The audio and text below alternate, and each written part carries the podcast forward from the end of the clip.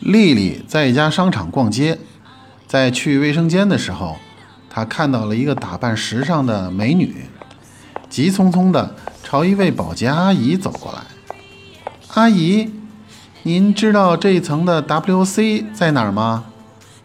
保洁阿姨一愣，歉疚地低下头，捏着手说：“哎呦，姑娘，真不好意思。”我还真没听说过这个品牌。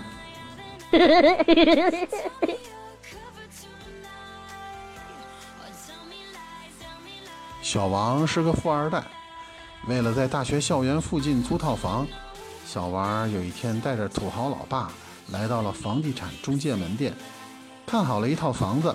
双方谈到租金时，中介小马问老王：“先生，您是岳父？”还是继父。老王一听这话，气儿就不打一处来。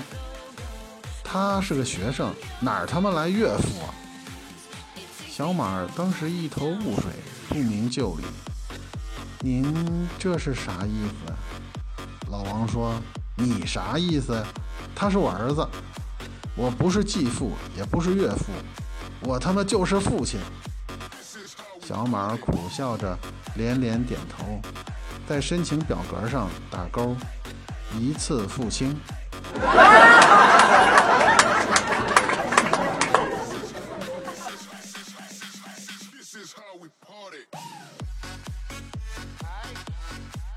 我的老板张总是一位事业成功的中年气质男人，半年前和妻子离婚了。上周的一天，我约张总第二天一同去拜访一家客户，恰巧这家客户和我男朋友的公司在同一座写字楼里，于是我俩约好第二天上午九点在那座写字楼的大堂碰头。第二天上午八点五十，我坐男朋友的车来到他们写字楼下，因为车位紧张，所以我就先下车进了大堂。男朋友去找停车位了。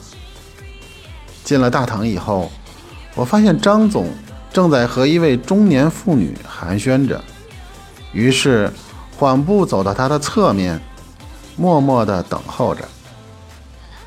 只见那个女人眉飞色舞地说着：“我刚交了男朋友啊，英俊潇洒，年轻有为，而且呀，特别的善解人意。”对我呀，宠爱有加，是个完美的暖男。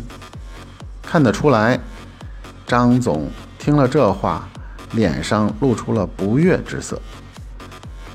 正在滔滔不绝之时，那个女人发现我站在旁边，便向张总示意了一下。张总一扭脸，看到我，先是愣了一下，然后突然一把。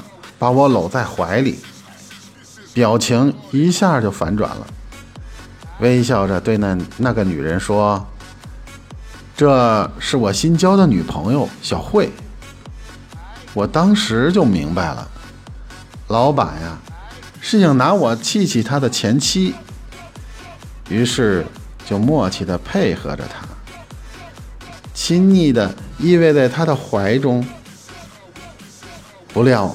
就在这时，我男朋友呆若木鸡地站在大堂中央，目睹了这一切的发生。还没来得及容我解释，他猛然冲过来，一记重拳将张总打翻在地。一周后，我在医院的病房，一勺一勺地给张总喂着鸡汤。